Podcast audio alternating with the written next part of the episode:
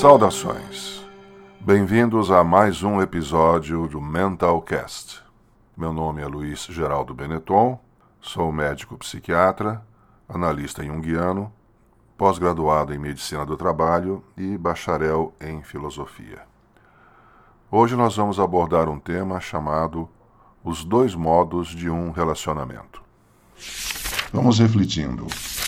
Sempre que duas pessoas iniciam um diálogo, uma certa disposição se estabelece. Refiro-me aos modos de um relacionamento. Dois conceitos fundamentais são necessários agora: os conceitos de sujeito e de objeto. Sujeito, para fins deste texto, vai se referir a uma condição na qual a pessoa é dona da ação, exercendo seu grau máximo de liberdade, em plena autonomia um papel ativo. Objeto vai se referir à condição na qual a pessoa tem seu grau de liberdade muito reduzido, quase nenhuma autonomia dependente do sujeito. Um papel passivo. Essas duas posturas podem ocorrer em uma relação, desde um breve diálogo até um relacionamento mais duradouro. Muitos são os ambientes para tais interações. Ocorrem no seio da família, nas escolas, nos clubes, nas associações religiosas e no mundo do trabalho. Vou discorrer sobre essas possibilidades abordando o mundo corporativo como recorte. Inicio com a relação sujeito-objeto. A pessoa no papel de sujeito da ação pode cair na cilada de acreditar no seu poder sobre o outro, que o complementa no papel de objeto. Esse poder seria verdadeiro se falássemos de peças de encaixe, mas falamos de pessoas que têm psiquismos próprios, memórias afetivas e ressentimentos. É fundamentalmente um status de pessoa. Uma pessoa no papel de sujeito na relação sujeito-objeto, se prepotente e com ares superiores, pode até ter suas ordens obedecidas, mas estará recebendo em troca um padrão de relação que azeda com o tempo. Essa tensão subliminar pode dar trabalho em tempo médio. A sombra do oprimido atua em sabotagens, procrastinações, presenteísmo e absenteísmo. As ações sujeito-objeto podem ser necessárias quando vista em um organograma. Um é sujeito da ação, voz ativa, o outro é objeto da ação, voz passiva. Mas a relação não cabe em um organograma. As pessoas envolvidas não são peças de encaixe, como já disse. As pessoas na posição objeto, nessas pessoas não há desejo, não é a posição que permite o desenvolvimento pessoal. Infelizmente, muitos são excessivamente simplórios e se oferecem passivamente ao papel de objeto na relação. As relações que comportam hierarquia dão espaço para a ação do pequeno poder, que é a maçã podre deste padrão de relação.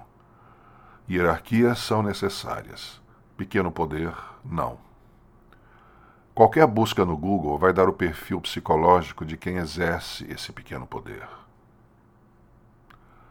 O exercício do pequeno poder, como uma tentativa vã de compensar sua impotência existencial, é um exercício que só estraga o ambiente e não torna o impotente potente. Uma solução neurótica é estelionatária. Nunca entrega o que você encomendou.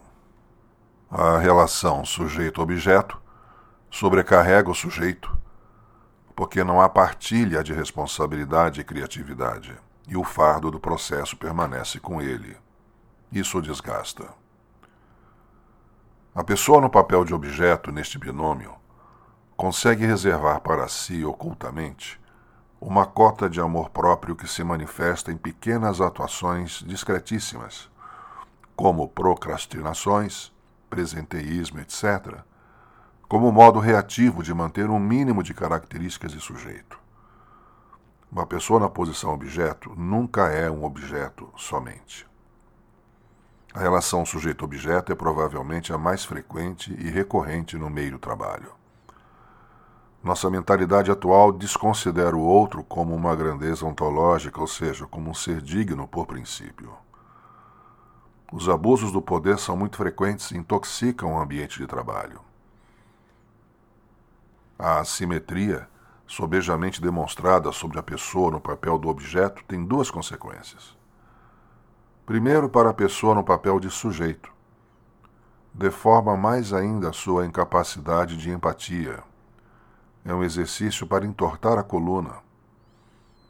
Cada prática impositiva do pequeno poder sedimenta mais ainda o modo viciante de desconsideração do outro. Aí, a insensibilidade ganha espaço e pode tornar a pessoa que assim age um pequeno monstro que amedronta porque não tem outras moedas para trocar. E segundo, para a pessoa no papel de objeto, o ressentimento pode crescer a partir de exigências além do razoável e principalmente pelo modo como lhe foram feitas as comunicações.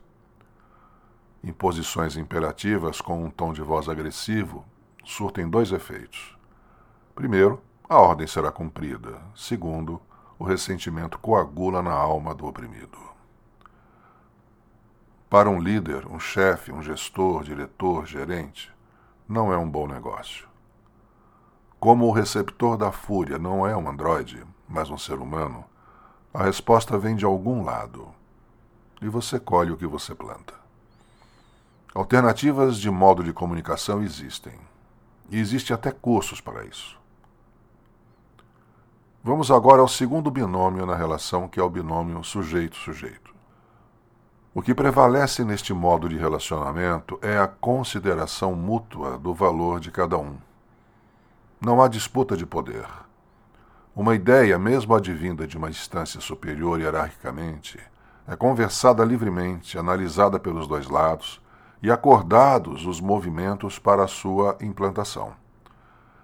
A partilha cabível de informações produz na segunda pessoa, no organograma abaixo do primeiro, uma dignificação, uma consideração sobre seus conhecimentos e potencialidades que desperta a gratidão e a admiração.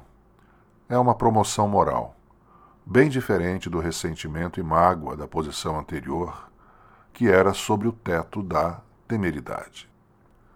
A posição sujeito-sujeito suscita criatividade e parceria, multiplica o potencial possível para a realização da tarefa.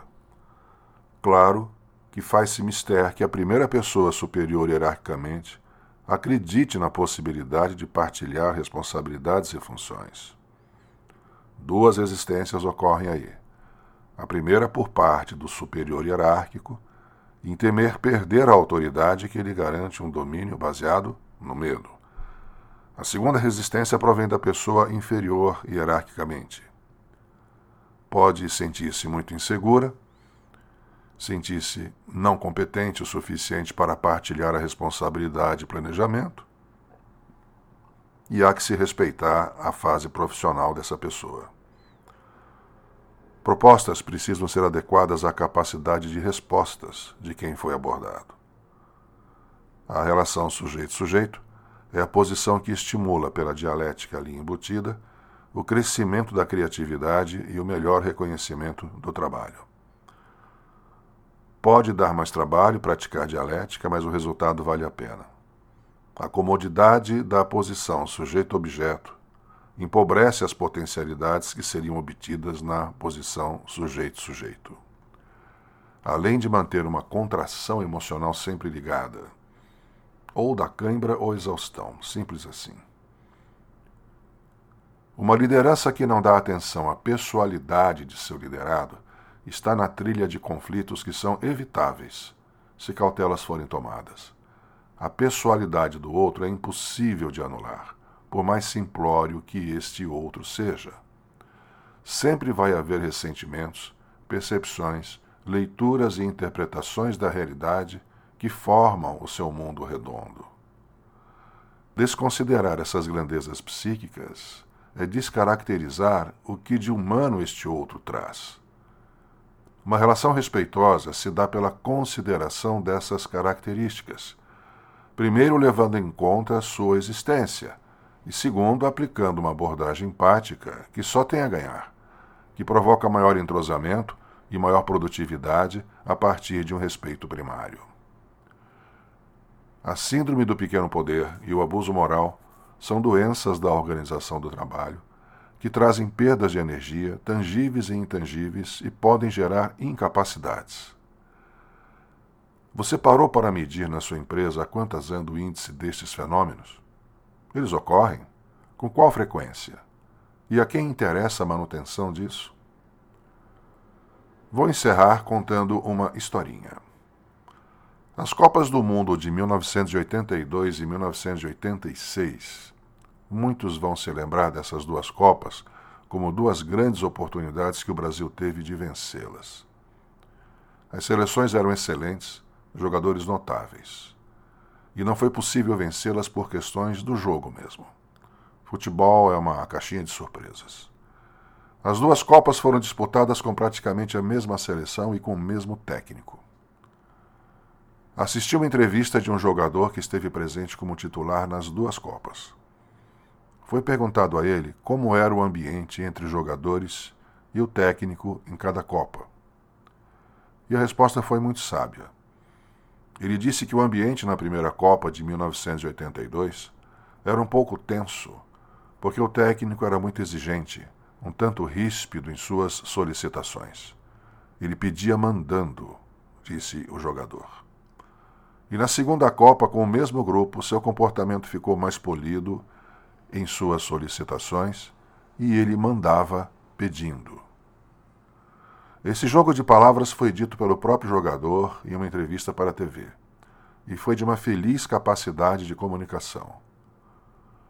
É muito simples perceber a diferença entre pedir mandando e mandar pedindo.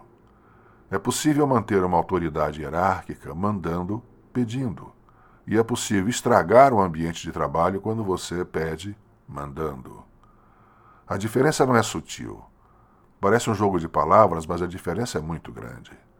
E não estamos falando aqui de etiquetas de tratamento entre pessoas. Estamos falando de respeito à pessoalidade do outro.